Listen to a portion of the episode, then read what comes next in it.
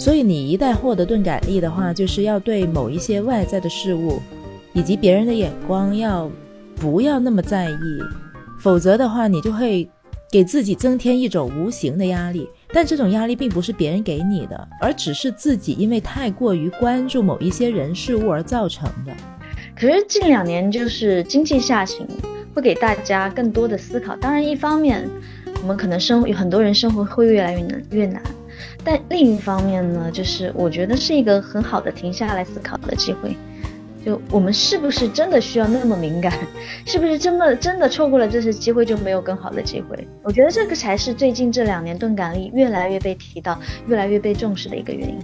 我我会被这件这个词打动，或者是说我会觉得这个词很有道理，一定是是，一定是我没有的东西，我才会有才会这么被打动。又或者是自己经历过或者感受过有一些深刻的体会的时候。也会有这种被打动的感觉。饮至微醺，知识半熟。大家好，我是大 K。大家好，我是小 K。我们今天的话题是关于钝感力。小 K，你第一次听到这个词是什么时候？你还记得吗？我第一次知道是有一个综艺节目，然后何炅他就是有有在节目中介绍什么是钝他的钝感力，然后他觉得就我们很多人其实要训练自己的钝感，就不要太被外界影响。啊，那我觉得我接触到这个词的渠道和你是一样的，不过我估计我知道这个词的时间比你晚得多。我是上个月在一个视频里面看到的。但是那个视频就是跟你所说的，也是何炅的视频，是他说起这一个词，哎，然后我觉得蛮有意思的。对，然后呢，我就发现最近大家好像都在说这个词，就已经不是在探讨什么敏锐度了，一直都在说钝感力。是，其实钝感力这个词是在二零零七年的时候，一个日本作家叫做渡边淳一，是一个相当有名的作家。他就写了一本书，书名就叫做《钝感力》。哦，这样子。嗯，呃，其实我觉得，为什么这个钝感力近几年会特这么的火，而且是从日本传过来？我的感受是，我觉得我们东亚三国，中日韩，其实受儒家思想影响影响比较深嘛。然后大家其实过得都蛮苦逼的，因为从小到大，我们其实都在一个比较的环境里，对吗？嗯哼。在一个比较的环境里，就是你，你生下来就一直有人在，就从我们懂事开始，就一直会有人拿你和周围的人比。嗯嗯嗯，不仅是别人把你和别人比，也你自己其实也会在心里要去跟别人比较。哎，我在同龄就同样的这人之间，我处于一个什么水平？或者是我跟我身边的人比较的话，应该是个什么水平？就是我们一辈子都在比较。我觉得这个词其实就是。用来宽慰我们自己的，就你不要去太在乎外界，你其实去关注于自己的内心，你不要那么敏感，不要去想着一直在跟别人比较。为什么会在呃从日本要传过来啊，或者是什么在最近这么火？其实我觉得根本的原因是这个。嗯嗯，就你，我觉得这种词在钝感力什么，在国外，特别是在美国，应该是。不太会，因为他们本身就不太会去有这种焦虑。呃，有可能，因为我觉得欧美的人确实，他们因为别人的眼光而对自己造成一种心理压力的这种情况，好像是确实比较少一些的。他们会特别的自主。是的，嗯，所以你一旦获得钝感力的话，就是要对某一些外在的事物以及别人的眼光要不要那么在意。否则的话，你就会给自己增添一种无形的压力，但这种压力并不是别人给你的，而只是自己因为太过于关注某一些人事物而造成的。对，那其实这种钝感力对于我们自身来说，其实是一种自救，是一种需要自我调节吧。你其实是需要随时意识到自己，呃，可能太过敏感，有在有些事，你你需要自己调节。嗯，是的。那么，在心理学上是有钝感力这个专业术语的，他认为是一种心理的防御机制，它就像一道情绪屏障一样，也可以理解为是一种理智的能力。其实，就当我们对某一个人事物过于关注或者投入过多情感的时候，我们就会特别容易敏感。这个时候情绪也会容易激动，甚至会感觉到压力。那么这种时候，我们就需要钝感力的帮助来降低敏感度。当我们能够做到钝感和敏感平衡的时候，就会感觉非常的舒服，而且也最容易捕获到幸福感。是的，近两年钝感力会这么频繁的被提到，因为前一些年其实大家都在赚钱，都在拼命的往前跑，觉得。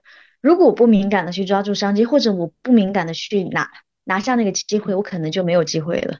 可是近两年就是经济下行，会给大家更多的思考。当然，一方面我们可能生有很多人生活会越来越难越难，但另一方面呢，就是我觉得是一个很好的停下来思考的机会。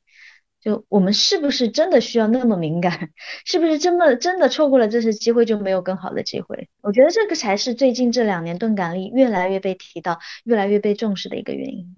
那确实也是，有时候如果你对一些市场的动态或者是国家的政策反应过于敏感的时候，很有可能就是因为你太快做出某一个决策而导致投资失败，因为很多时候你的决定赶不上变化。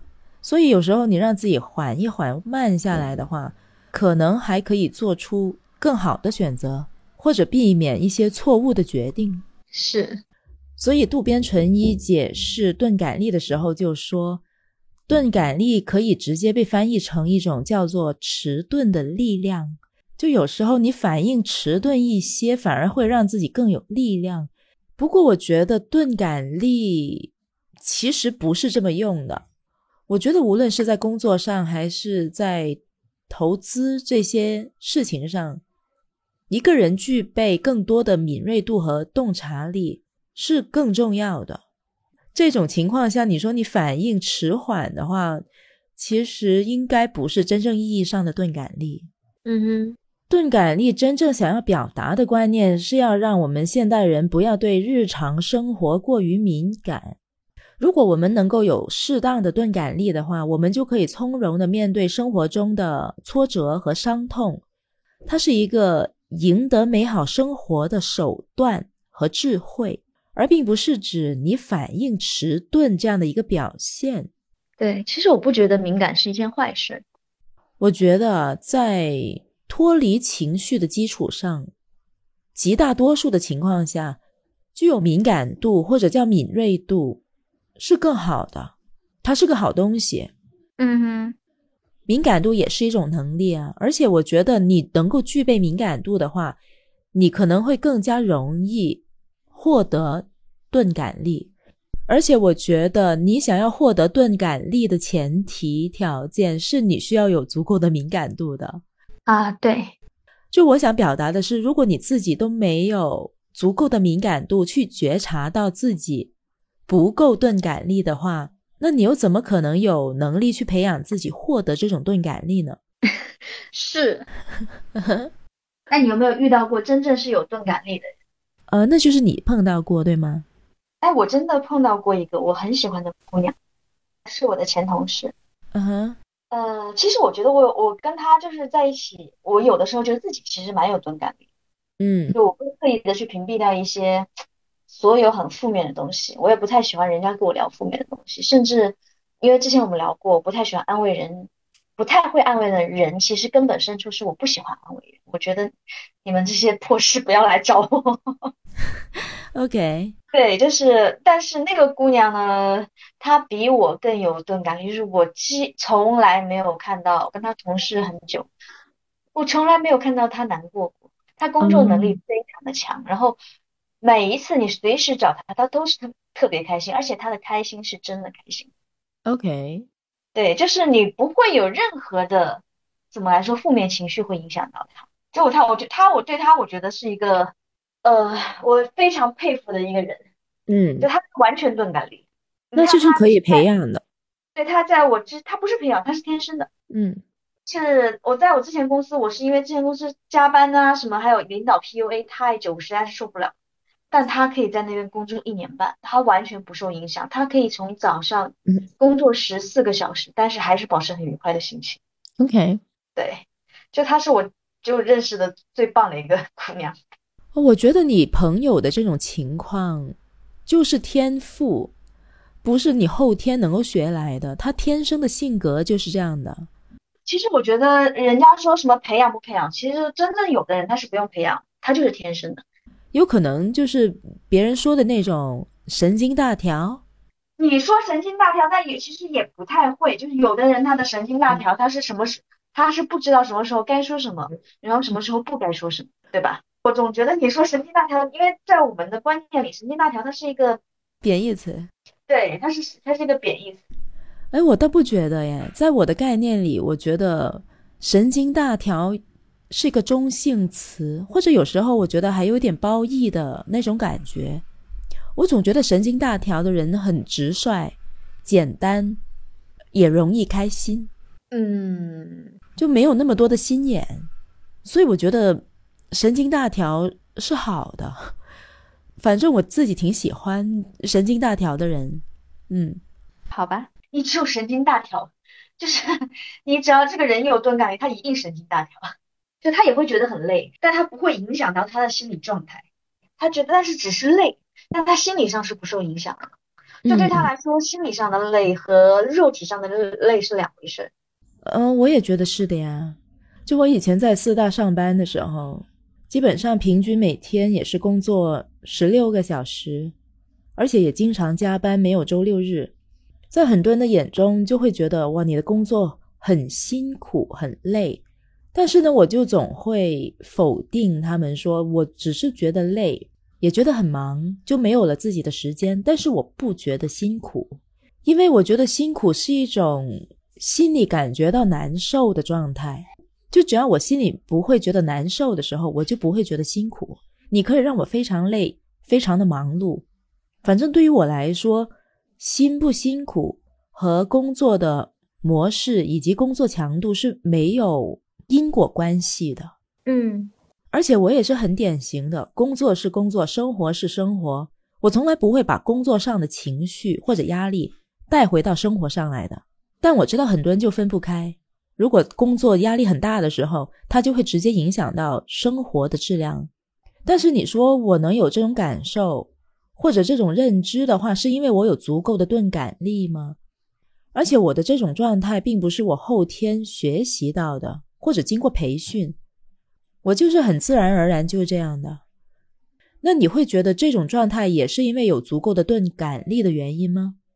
也算是啊。有的人他是一定是要把这个情绪会带回家的。就我之前公司的那个状态，就是刚说的，我那我那个朋友他没有，几乎是没有什么感觉，然后我是有感觉，但是就我就还好，我其实有在呃克制自己。但是我有个朋友，我发现男性真的他是男的。他就嗯每他每天特别特别难受，经常就是就很难受，难受到就是要找身边的所有的朋友说，他就天天找他老婆，然后跟我们说，他说我老婆说，嗯、我就算我回去送外卖也可以的。我心想，那你就走啊，干什么呢？烦死了，就是那种。我身边也有过这种朋友，后来我也受不了，实在没办法，就是同一件事情唠唠叨叨的反反复复的说，而且这种情况他只会说不好的事情，就正面的事情你是不会听到他提的，他重复的永远都是他自己埋怨的、不喜欢的那种东西。就我本来跟他是很好的朋友，就是自从，然后也是我把他挖到我之前公司的，然后我先走嘛，就我、嗯对于我来说，我要么我就不说，也，但是我我说了，我就已经在找找工作了，然后我找到工作我先走，然后他后来找到工作，他后后面走，就是那种，哎呀，磨磨唧唧，黏黏糊糊，就是每一天都在被影响，但是他又没有勇气，就是直接辞，然后天天说，哎，我老婆说这个怎么怎么怎么样，我说那你就走啊。嗯干什么呢？就没有办法承担，我觉得还是没有办法承担压力吧，心理压力。哦，是哈，对啊，就是一方面又又要，然后一方面他又没有办法调节自己的心情。这问题是我跟他讲你要怎么调节，对他来说没有丝毫用处，他就会说，哎，我又不是你，那你让我怎么办呢？那你不要跟我说啊。你你不要来影响我的生活，就我就会觉得就很烦，就是你你因为你影响了我。所以从一定的角度去看，拥有钝感力是一种高情商的表现。那当然，种就是我们如果不是天生的，其实靠自己调节，当然是跟自己能力有关。你要是没有这个能力，你怎么去调节自己呢？对不对？嗯，是的。其实我觉得我师傅也是一个钝感力很强的人，但是我觉得他的这种钝感力并不是天生就这样的。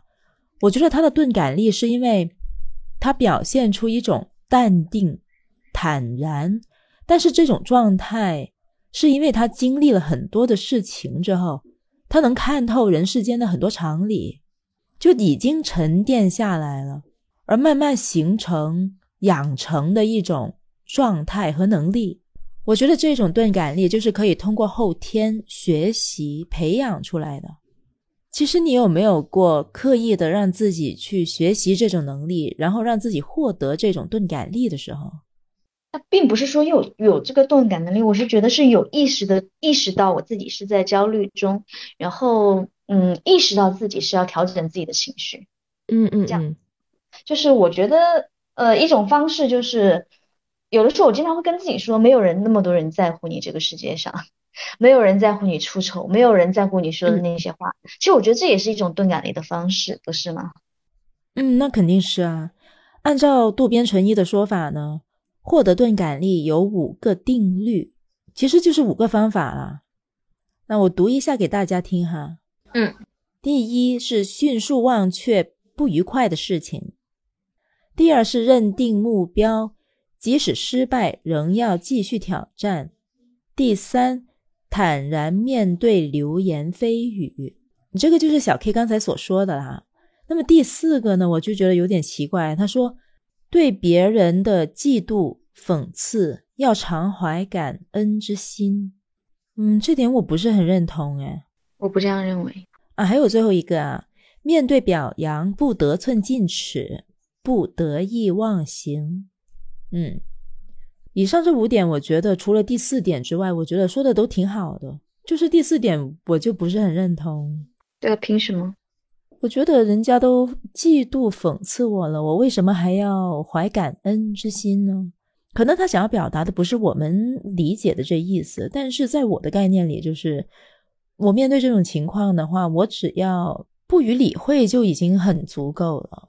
但我觉得我没有必要对对方要怀一个感恩之心，就他说的也不一定对啊。我觉得你都已经提出钝感力这个事儿了，真正钝感力他会会很去在乎钝感力这个事儿吗？他不会在乎，因为他已经拥有了。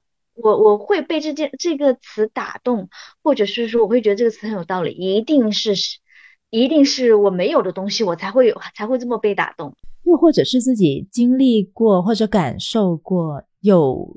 一些深刻的体会的时候，也会有这种被打动的感觉啊。对我自己对这个钝感力就有很深刻的一种体会。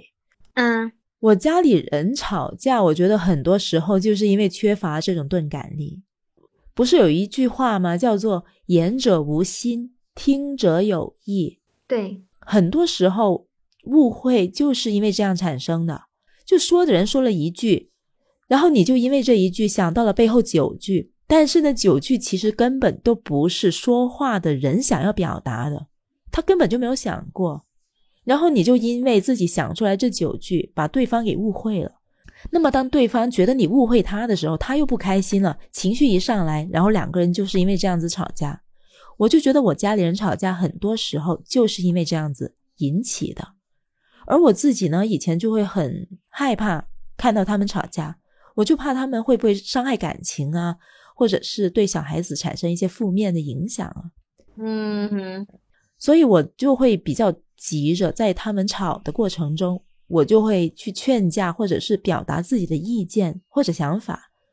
但是其实没有用，因为在他们争吵的过程中已经比较不理智了，很有可能我说的某一句话会让。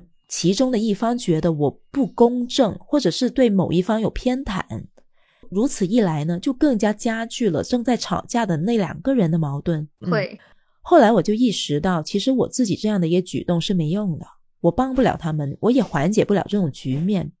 因为我家里的情况呢，就是经常吵架的那两个人，其实是很健忘的。就是他们吵过之后，冷静下来了，时间过去，好，可能早上吵完，下午就没事了。他们不会记在心里，对，很自然的就没事了。但反而有事的那个人是我，我就会很在意，我就怕他们这种情况会不会再次出现。对我就会把这种事情压在自己的心里。嗯哼，其实根本就没有这种必要。后来我就学乖了，我在他们吵架的时候，我就不做声，完全把自己当成一个局外人，一个旁观者去看这件事情。你就吵呗，吵完之后就没事了，我也不会引火烧身。而且最重要的是，我可以感觉到自己的心情真的会好很多，就降低我对这件事情的敏感度。然后第一次的时候，你可能需要让自己忍着。但次数多了之后，真的就慢慢的成为一种习惯了，你就不会再感觉到你需要去忍了。嗯，可能就是因为已经培养出了对这件事情的钝感力，可能就是的你的情商得到了一定的提升，对这件事情的耐受力更高了。对我就对他免疫了，是。因为确实你改变不了别人，别人的感受也只有他自己才知道。我们可以去设想别人的感受是怎样的，但可能你这种设想是错的呢，或者是你把对方的那一种感受或者是负面情绪夸大了呢？那这个时候，这种夸大的部分其实是反噬到自己身上，让自己觉得不开心了。没错，对我就是从这件事情上学会了。培养自己的钝感力，真的不要对一些外在的事情、言语过于敏感，或者是你当下有一种很激动的情绪的时候，尝试着让自己冷静个一一到两秒钟，给自己一些思考的余地，然后让自己给出一个和以往不一样的反应，尝试着去摸索出一种适合自己的处事方式。OK，嗯，这个世界会有非常多的声音，就无其实无论你选择任何的生活，你无论上网什么，或者是身边，一定都会有对你生活的一些评价。就不管你是选择是哪一种生活，在我看来，特别是对于女性来说，嗯，然后对我，如果是你要我训练钝感力，我可能就会把这些人声音通通的关关掉，然后这些人我要么拉黑，要么我就。我就我我我就不接触，然后就还有很多人喜欢去网上吵架，就比方说他可能觉得人家 touch 到他的那个点，他会觉得哎我受到了伤害，要跟别人吵架。我前段时间我甚至看到一个新闻，你知道吗？两个中国大妈，嗯呃，在十六年前就开始在论坛上认识，其实他们两个人条件都还很蛮不错的，当时是在一个那移民的论坛。就后来两个人都移民去了加拿大，嗯，结果到加拿大还要再争吵，还要在网网上骂战，最后骂到两个人去加拿大的法庭上，然后其中一个大妈在法庭上用刀把另外一个大妈给捅了。哦，哦，真是，对，就是我是觉得有点夸张这个故事，对，就非常的夸张，所以我就不明白为什么，所以我。对于我来说啊，我的经验就是，大家当然你无论过哪种生活，对于你都会听到很多对你生活的评价不好的，或者对你这个人不好的评价，你你关掉它。谁对你不好，你不要跟他玩。嗯，谁说对谁说你不好，你就不要朋友，你就不要跟他玩。上司你不要理他，你不行你都怼回去。呃，同同事也是一样的道理。那如果是网上，那你不要关注他就好了。我不太了解，就很多人。那明明要关注一些博主，然后要去跟博主吵架，真的没有必要。就你要是觉得不行，你特别是特别伺候你了，那你就不要关注他。嗯嗯，对，对，你要想要有钝感力的情况下，你就是要屏蔽掉所有让你不开心的声音。我觉得并不是是说你就每天都要去听，听完让自己接受，不是这样子的。如果你觉得不舒服。你你就你就屏蔽掉它，它就如果是影响到你了，你觉你不要觉得这是自己的错，就是我为什么不能坦然面对？对我觉得拥有钝感力的终极的目的就是为了让自己舒服啊。因为这种钝感力，你没有办法去给到别人的。说到底，就是自己要给自己这样的一种能力，去面对外界的一些消极或者是负面的消息，运用这种钝感力，把自己武装起来，让自己的内心更加强大。但我觉得这种能力，并不是指你必须要去直面这些问题。那我就是不愿意接触的时候，那我就是有条件选择屏蔽的话，那也一样可以啊。我的坦然面对方式可以是拉黑，可以是屏蔽，可以是很多的方式。对啊，不过虽然说钝感力是一种能力，但是我在品酒的时候可不愿意有这种能力。你说如果在品酒的时候发挥钝感力的话，那就惨了。你喝每一款酒都没有感觉，他那个不叫钝感啊，那叫什么？无感。啊，对啊，叫无感啊。嗯哼，嗯，好吧，那我们今天的话题就聊到这里差不多了。我们暂时也没有想到太多的拓展。那如果听众朋友们你们有什么想说的话，欢迎你们在评论区里留言和我们互动。呃，如果你们还有什么话题感兴趣的话，也可以告诉我们。我们的节目，大家可以在喜马拉雅、小宇宙、网易云音乐、QQ 音乐、荔枝 FM、蜻蜓 FM、Google Podcast、苹果 Podcast 等多个平台收听，并和我们互动。感谢你们的收听啊！最后我要提醒一下大家，如果对葡萄酒感兴趣，或者是在寻找一些高性价比的葡萄酒的话，可以关注我们的小红书。我们每周都会有多篇葡萄酒的品鉴笔记。发布在小红书上，推荐给大家，或者是给大家一些呃买酒的参考。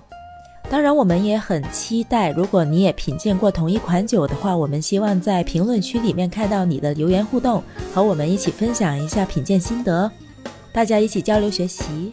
那我们下一期节目见，或者在小红书上等你。好，拜拜。嗯，拜拜。